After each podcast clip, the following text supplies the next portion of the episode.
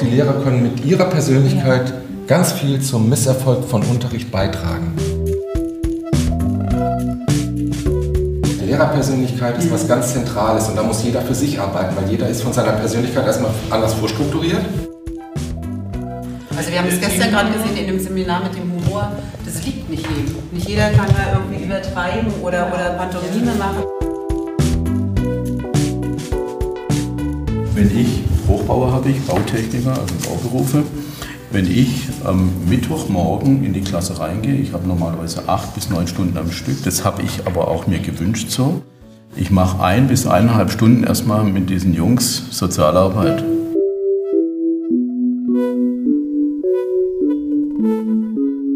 Hallo und herzlich willkommen bei Think and Do, dem Podcast-Magazin des Stifterverbandes.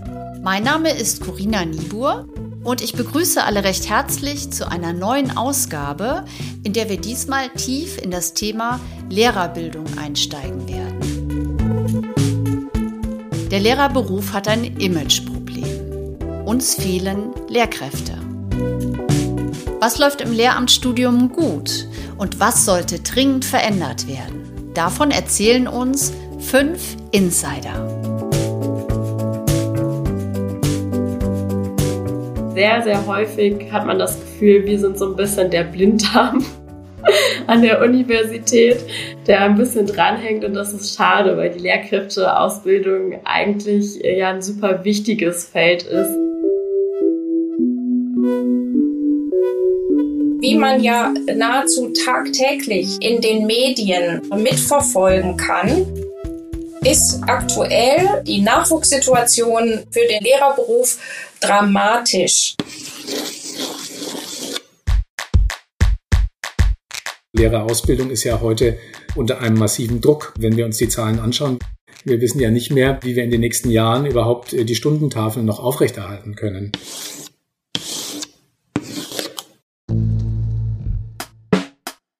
Lehrerbildung in Deutschland. Im Schneckentempo durch Einbahnstraßen.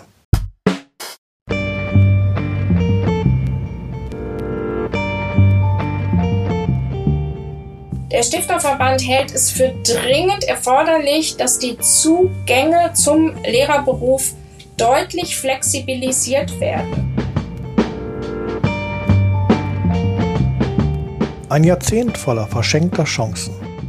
Was wir aus dem Hochschulbildungsreport 2020 und der Bildungsinitiative Zukunft machen lernen können. Dieses, was wir in der Vergangenheit immer so als das Credo der Kultusministerkonferenz wahrgenommen haben. Einmal Lehrkraft, immer Lehrkraft, davon wegzukommen. Bettina Jorzig. Sie leitet im Stifterverband den Programmbereich für Lehre und akademischen Nachwuchs. Die eingetretenen Pfade der Lehrkräfteausbildung sind noch zu starr. So konnten seit 2010 zum Beispiel viel zu wenige Lehrkräfte für die Berufsschulen gewonnen werden. So wie bislang sollte es nicht weitergehen. Wie erleben Studierende das Lehramtsstudium? Manchmal gibt es schon zum Start demotivierende Infos. Celine Merz, Lehramtsstudentin. In der ersten Semesterwoche hatte ich eine Veranstaltung Pädagogische Professionalität, wo letztendlich damit gestartet wurde, wie wenig von uns das Studium beenden werden, wie viele an Burnout erkranken werden und wie viele das Referendariat abbrechen werden. Das sind natürlich dann solche Zahlen, die einen sehr abschrecken, besonders wenn man junge 18 Jahre alt ist und eigentlich noch gar nicht weiß, was auf einen zukommt. In Anbetracht der ernsten Situation wirken solche demotivierenden Begrüßungen etwas unglücklich. Sind die Verantwortlichen auf dem Campus noch zu ratlos? Wie sieht eine Bildungsforscherin die Lehrkräfteausbildung an den Hochschulen? Isabel van Ackeren, Professorin für Bildungssystem und Schulentwicklungsforschung Sie wurde 2021 in die Ständige Wissenschaftliche Kommission der Kultusministerkonferenz berufen. Dieses neue unabhängige Gremium soll die Länder beraten, wie das Bildungswesen weiterentwickelt werden kann. Wir sind sehr deutlich unter Druck insgesamt an den Hochschulen in allen Phasen der Lehrkräftebildung im Blick auf die Absolventinnen und Absolventen. Ich denke, da müssen wir die Zahlen auch deutlich steigern, der erfolgreichen Studierenden, die durchs Lehramtsstudium gehen. Zunächst wollen wir verstehen, wo der Lehrkräftemangel besonders arg ist und was man dagegen tun kann. Auch hierzu gibt der Hochschulbildungsreport wertvolle Informationen. Bettina Jorzig. Der Mangel ist nicht überall derselbe, sondern der variiert sehr, sehr stark nach einzelnen Fachrichtungen, Schulformen, auch nach Regionen übrigens. Im ganzen MINT-Bereich, also Mathematik, Informatik, Naturwissenschaften, Technik, auch die technischen Fachrichtungen an den beruflichen Schulen, ist es besonders arg. Deshalb ist es aus Sicht des Stifterverbandes erforderlich, darüber nachzudenken, wie man eben mehr Studierende dafür gewinnen kann, andere Studierende auch dazu zu gewinnen und auch Grundschullehramt mehr Männer zu gewinnen. Anders als etwa in den skandinavischen Ländern hat der Lehrerberuf in Deutschland seit Jahren kein besonders gutes Image. Viele talentierte junge Menschen zieht es deshalb in andere Berufe, was zunehmend zum Problem wird. Wie sieht ein Schulkenner diese Situation? Roman Rösch, Bildungsexperte, ehemaliger Lehrer promovierter Pädagoge und langjähriger Leiter des Deutschen Schulpreises und der Deutschen Schulakademie für die Robert Bosch Stiftung. Mittlerweile ist er Geschäftsführer der Professional School of Education der Humboldt-Universität zu Berlin. Also es ist überall dramatisch. Es trifft ja selbst die Grundschule. Ja, über Jahre war das ja nicht so, das muss man ganz klar sagen. Da wurden auch Grundschullehrer, Grundschullehrerinnen in manchen Bundesländern nicht eingestellt. Inzwischen suchen wir fast überall, ja. Von der Berufsschule in Bayern ganz stark die Mittelschule, die schlecht besetzt ist. Klar, da würde ich auch sagen, das ist in gewisser Weise schon ärgerlich. Die Frage ist immer natürlich, wie diese ganzen Lehrerprognosen, die, die die Bundesländer anstellen, wie die funktioniert haben, wie die Lehrerprognosen der KMK funktioniert haben. Aber anscheinend gibt es da einen großen Nachholbedarf nach einer besseren Steuerung auf Bundesebene, was den Lehrerkräftemangel betrifft. Braucht es eine neue Bildungsinitiative, damit mehr junge Menschen das Lehramt wählen? Wenn es eine Bildungsinitiative wäre, die nur Werbung macht auf Litfaßsäulen, ne, also mehr Männer in die Grundschule und mehr Menschen mit Migrationshintergrund sollen Lehrer und Lehrerinnen werden, wäre mir ein bisschen zu kurz gesprungen. Es ist sicher die Aufgabe, sage ich jetzt mal, der Lehrerbildungszentren an den einzelnen Universitäten, ja, diese Zielgruppen auch nochmal besonders in den Fokus zu nehmen und zu fragen, wo sind die Hürden? Aber die Hürden können ja ganz woanders sein, muss man auch nochmal gucken.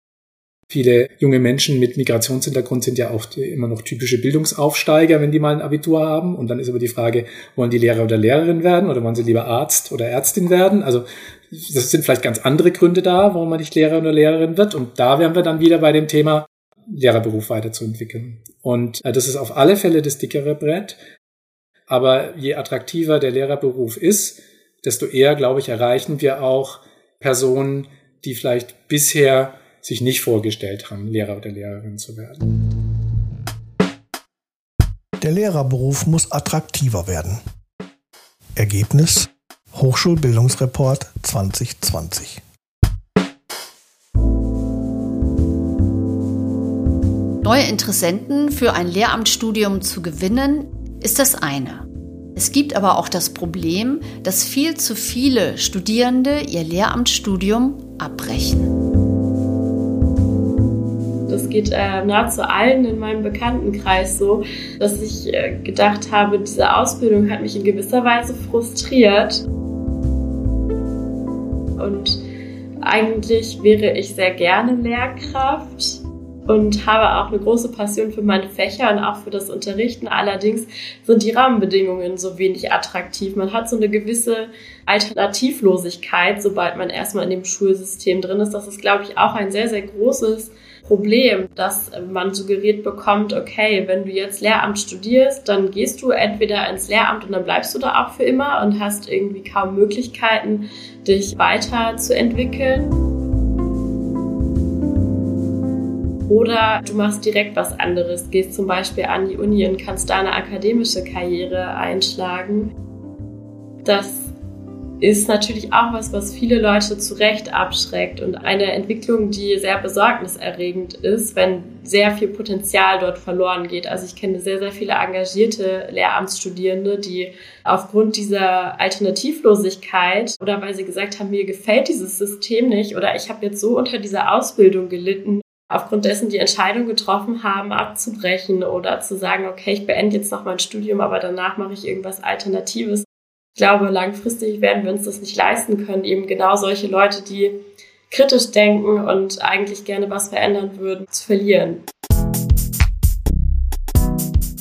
Grundsätzlich denke ich, dass es wichtig ist, das Lehramtsstudium auch nochmal offener zu gestalten. Also selbst bei einer Unsicherheit, die man hat, zu sagen, es ist nicht schlimm, wenn es doch nicht der Weg ist, weil ich sehr leicht auch umsteigen kann in andere Studiengänge oder auch umgekehrt. Wenn man im Laufe eines fachwissenschaftlichen Studiums entdeckt, Mensch, das wäre doch toll, ins Lehramt zu gehen. Ich kann mir das gut vorstellen, pädagogisch tätig zu sein, dass es dann einfacher ist, auch dort umzusteigen. Auch von der Fachhochschule mit einem Bachelorabschluss in Ingenieurwissenschaften, Informatik, was auch immer, dann in einem Master of Education an der Universität zu wechseln.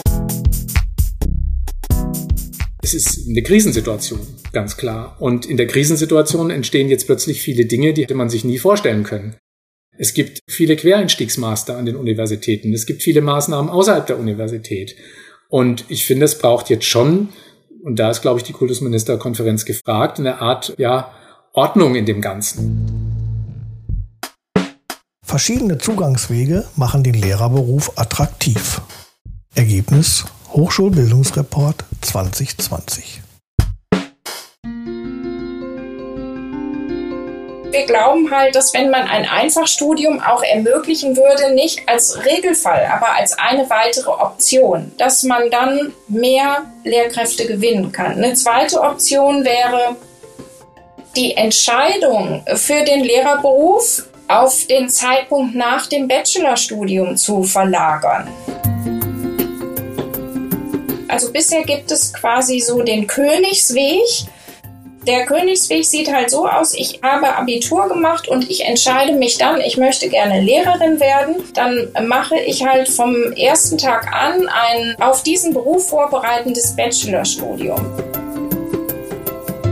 Der Bologna-Prozess ermöglicht es aber eigentlich sehr gut, diese Entscheidung etwas nach hinten zu verschieben, indem ich halt im Bachelor ein Fachstudium mache oder von mir aus auch ein Zweifachstudium, was vielfältige Einsatzmöglichkeiten bietet. Und ich entdecke vielleicht während der Zeit, dass Schule, Lehrer sein eine gute Option für mich wäre.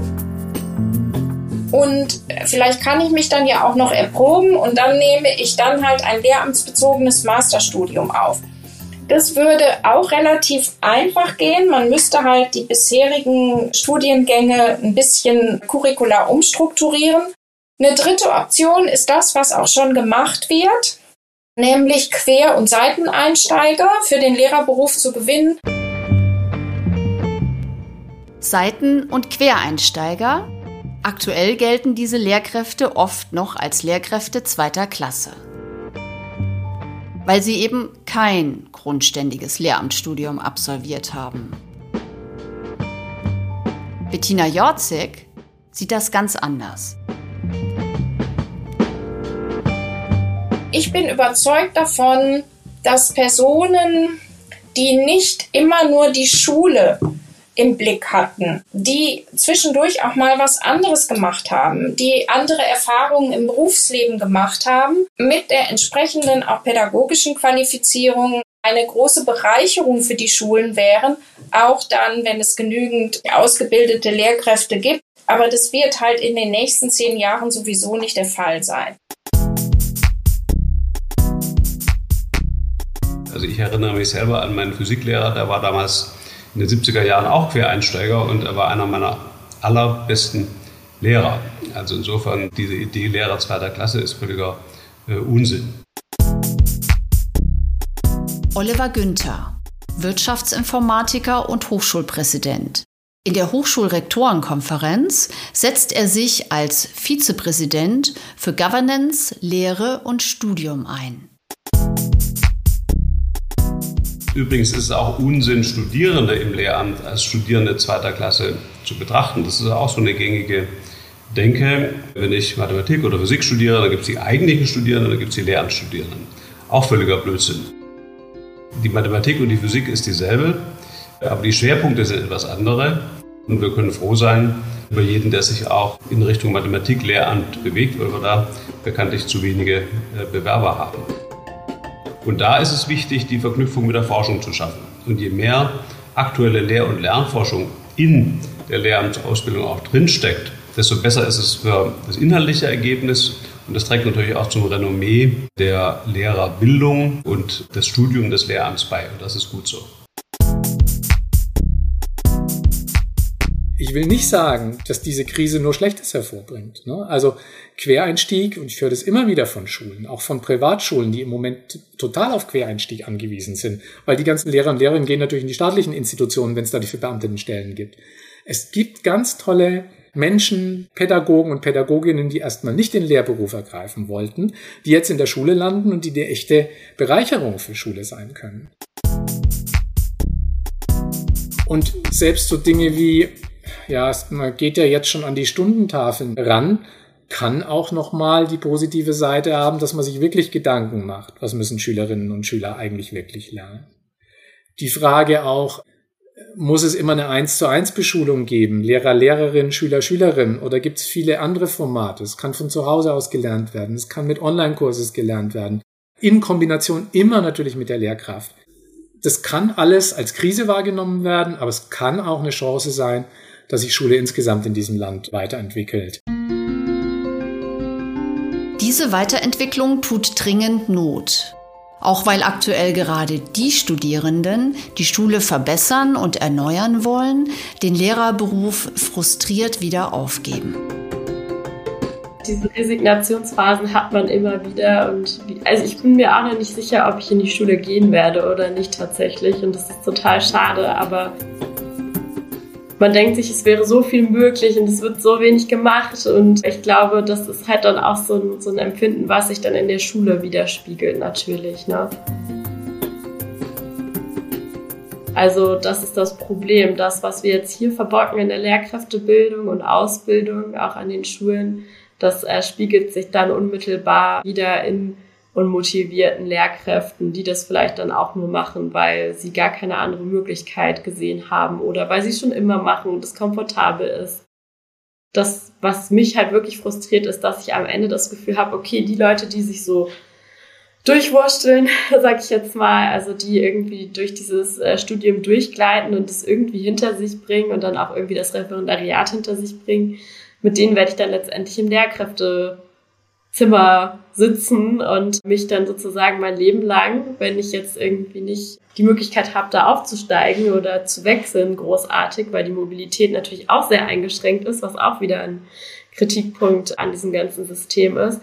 Mit den Leuten werde ich dann letztendlich da sitzen und das ist natürlich etwas, was mich dann nicht motiviert. Also ich finde, das ist auch noch ein Punkt, wo man sehr viel verändern könnte, dass man wirklich auch im Bereich Lehramt Begabtenförderung viel stärker betreibt, dass man wirklich das Gefühl hat, es lohnt sich, wenn ich sage, ich bin Lehrkraft und das ist meine Passion und nicht, ich bin in einem System mit lauter Beamten drin, wo es dann keine Rolle spielt.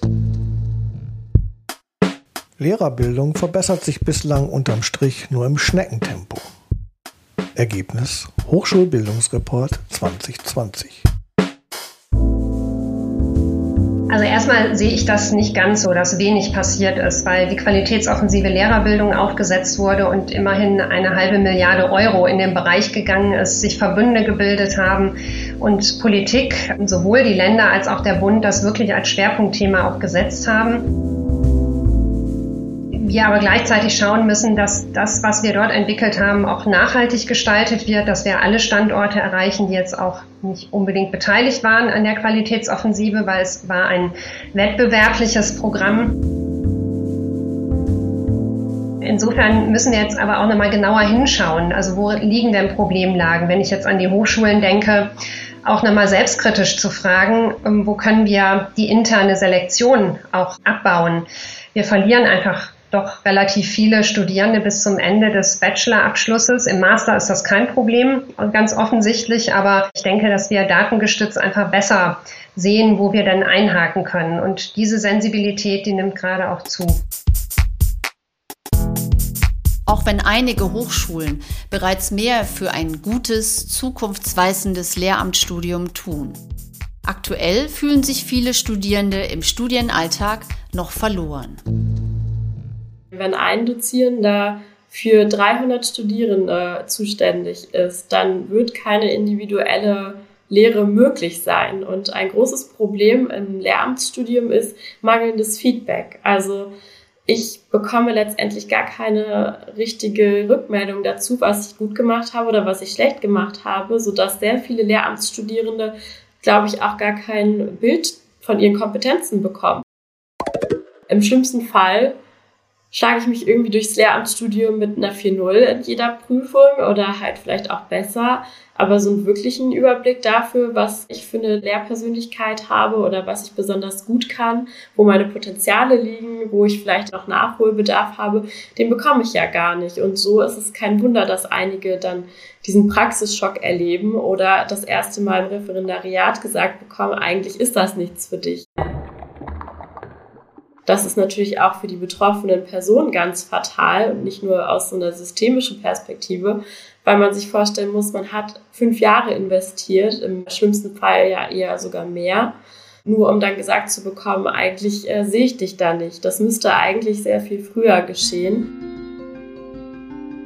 Ein weiterer Punkt, an dem ich da gerne anknüpfen würde, ist, dass wir gar keine Situationen erleben, die nicht Bewertungssituationen sind. Also wir haben nicht die Möglichkeit, uns so wirklich auszuprobieren als Lehrkräfte, ohne bewertet zu werden. Diese Unterrichtsbesuche sind sehr, sehr furchtbar aus meiner Sicht. Also ich halte sie für wertvoll, weil das ist das erste Mal, dass man wirklich Feedback dazu bekommt, wie man unterrichtet aber es wird trotzdem dadurch, dass man so ein Protokoll im Vorfeld anfertigen muss und einreichen muss, diese Drucksituation geschaffen. Es muss jetzt alles gut gehen und ich möchte eigentlich gerne während meines Studiums oder auch während meines Referendariats mich ausprobieren können und nett gemeintes kollegiales Feedback bekommen und nicht eine Note.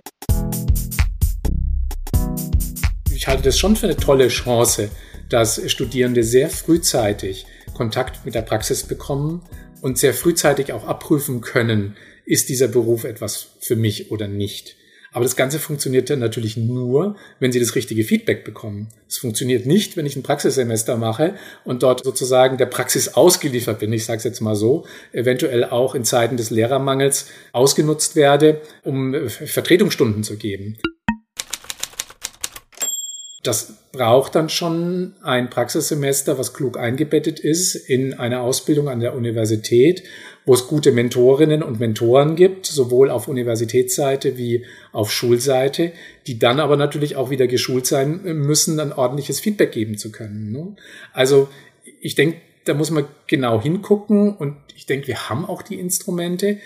Ob die Instrumente aber allerdings schon an allen Universitäten und auch in der zweiten Phase so gut funktionieren, ne, das sind immer Herausforderungen, glaube ich, die müssen die Verantwortlichen tagtäglich sich angucken und müssen auch immer wieder gucken, ja, ist es ein Erfolg oder ist es kein Erfolg? Und wenn eine Studierende sagt, ja, das mit dem Feedback funktioniert noch nicht gut, dann wäre das echt ein Warnhinweis, dem man nachgehen muss und wo man einfach sich fragen muss, sind die Elemente, die wir da jetzt alle eingebaut haben, die ja auch zum Teil neu sind und ich finde, die auch in die richtige Richtung gehen, werden die tatsächlich auch so eingesetzt und umgesetzt, dass die der Lehrerausbildung insgesamt was bringen.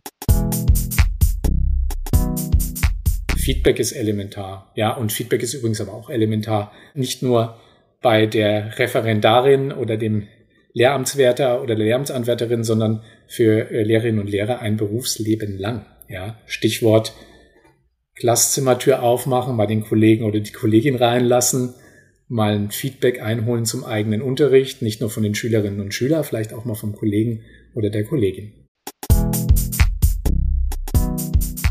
Ein wichtiger Punkt, der, glaube ich, noch eine Rolle spielt, ist, dass man tatsächlich diese gesamte Lehr-Lernkultur auch an den Universitäten und die Haltung zu dem, was Lehren und Lernen bedeutet, äh, grundsätzlich verändern müsste, weil wir durchaus sehr häufig Seminartitel haben, in denen dann innovative Lehr-Lehrmethoden vermittelt werden sollen. Allerdings entspricht das überhaupt nicht dem, wie diese Seminare ausgestaltet sind. Und das ist natürlich auf Dauer auch sehr frustrierend, weil da sind wir dann wieder bei dieser Vorbildfunktion. Ich kann ja nur das vermitteln, was ich auch kenne. Wenn mir selber kein innovativer Unterricht vorgelebt wird und ich ständig anhand von Multiple-Choice-Tests eine Note vorgesetzt bekomme, wie soll ich es dann als Lehrkraft besser machen? Also wie soll ich inspiriert werden? Von wem, wenn nicht aus eigener Kraft oder aus Fortbildungsmöglichkeiten, die über die universitäre Bildung hinausgehen. Das äh, finde ich sehr, sehr schade, weil es gibt sehr viele alternative Lehr-Lernkonzepte. Allerdings habe ich das Gefühl, dass an der Universität nicht wirklich der Mut dazu besteht, das mal anders zu machen und grundsätzlich das System zu überdenken, vor allen Dingen was eben auch die Prüfungsformate angeht, obwohl das ja seit Jahren eine Diskussion ist, die immer wieder geführt wird, ob man da nicht die große Revolution endlich mal starten könnte, was ich sehr begrüßen würde. Lehrerbildung steckt allzu oft noch in den altbekannten Sackgassen.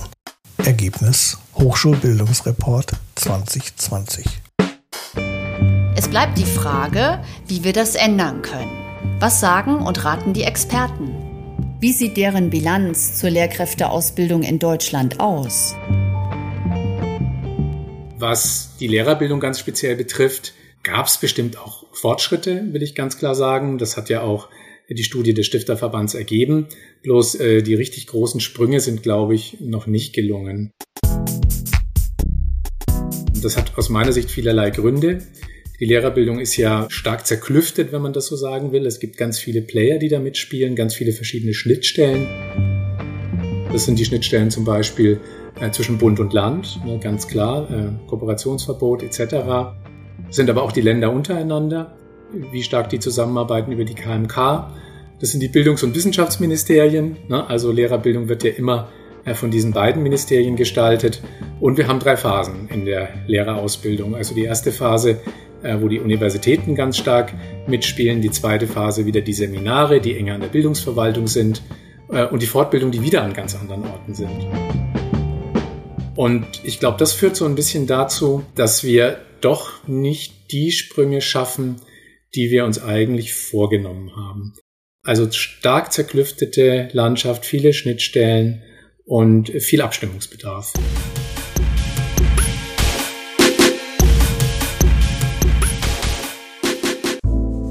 Ich ziehe insgesamt eine positive Bilanz aus den letzten Jahren. Ich denke, wir bilden unsere Lehramtsstudierenden heute besser aus als früher. Auch stärker ausgerichtet auf die aktuellen Herausforderungen, dass eben das Leben im Klassenzimmer heute ein ganz anderes ist als vor 30, 40, 50 Jahren. Eine Baustelle, wo es nicht so gut voranging und wo wir noch großen Nachholbedarf haben in Deutschland, ist die Lehrer-, Fort- und Weiterbildung. Die vielen Lehrerinnen und Lehrer, die jetzt im aktiven Dienst sind, sehen sich neuen Herausforderungen ausgesetzt durch die bereits angesprochene Heterogenität im Klassenzimmer, durch die neuartigen Interaktionen mit den Eltern, die heute viel intensiver sind als früher, mit allen Vor- und Nachteilen, die das mit sich bringt. Aber jetzt natürlich auch im Zuge der Digitalisierung. Wie kriegen wir Wissen in die Lehrerschaft hinein?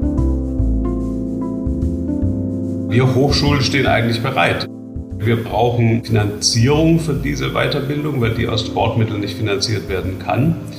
Und wir brauchen Rechtskonstrukte, mit denen wir diese Weiterbildung auch betreiben können. Neben der Honorierung der Lehrkräfte geht es ja auch um Beihilferecht. Das heißt, wir bewegen uns ja da auch in einem Raum, der teilweise im Wettbewerb mit privaten Anbietern steht und das muss natürlich dann rechtssicher möglich sein. Inhaltlich äh, sind wir an den Hochschulen da bestens aufgestellt, weil wir ja selber Lehr- und Lernforschung betreiben.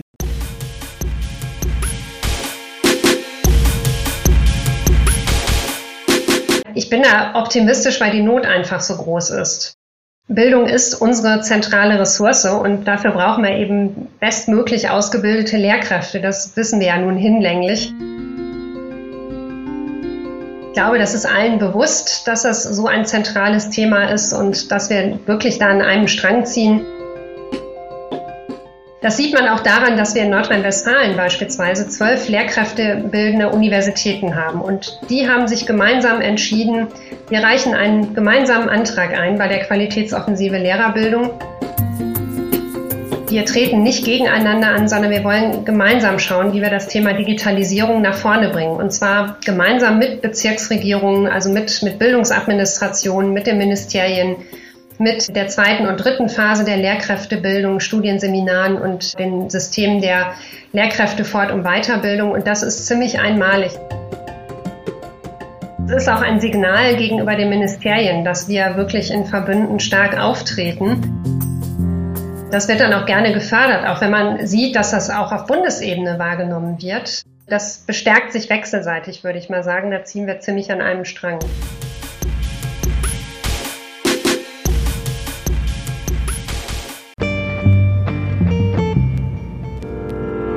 Bettina Jorzig ist da deutlich kritischer. Sie macht es am Thema Digitalisierung fest. Kultusministerkonferenz hat 2016 eine sehr wegweisende Strategie Bildung für die digitale Welt oder Bildung in der digitalen Welt beschlossen.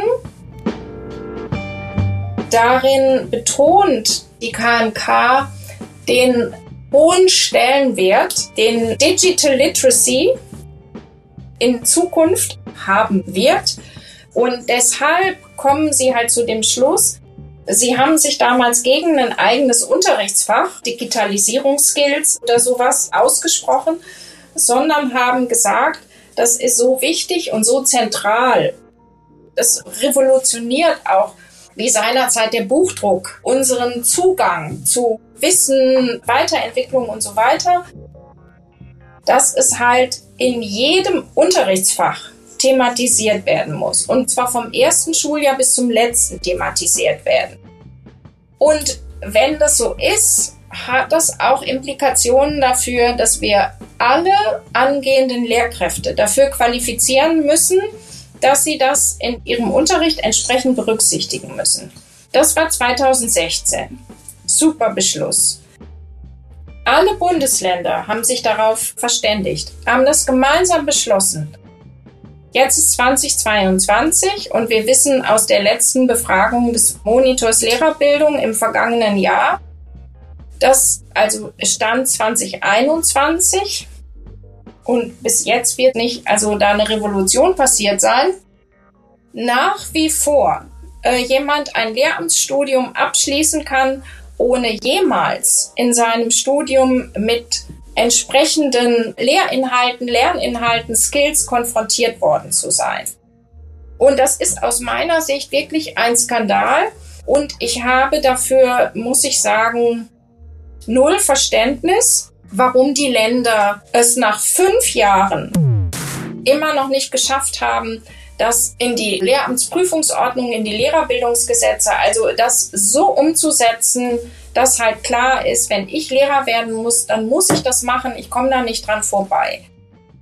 Das hätte dann natürlich auch unmittelbare Auswirkungen auf die Hochschulen, also die sich dieser Verpflichtung dann nicht entziehen könnten. Auch davor könnten Hochschulen natürlich aus sich heraus initiativ werden und das für ihre Lehramtsstudiengänge verpflichtend vorsehen was ja auch einige machen, aber ich sehe hier vor allen Dingen die Politik am Zug. Damit sind wir am Ende angekommen. Wir hoffen, dass wir gute Einblicke zum Thema Lehrerbildung geben konnten. Und wer sich für den Hochschulbildungsreport 2020 interessiert, er befindet sich auf der Webseite des Stifterverbandes. Vielen Dank fürs Zuhören. Bis zum nächsten Mal.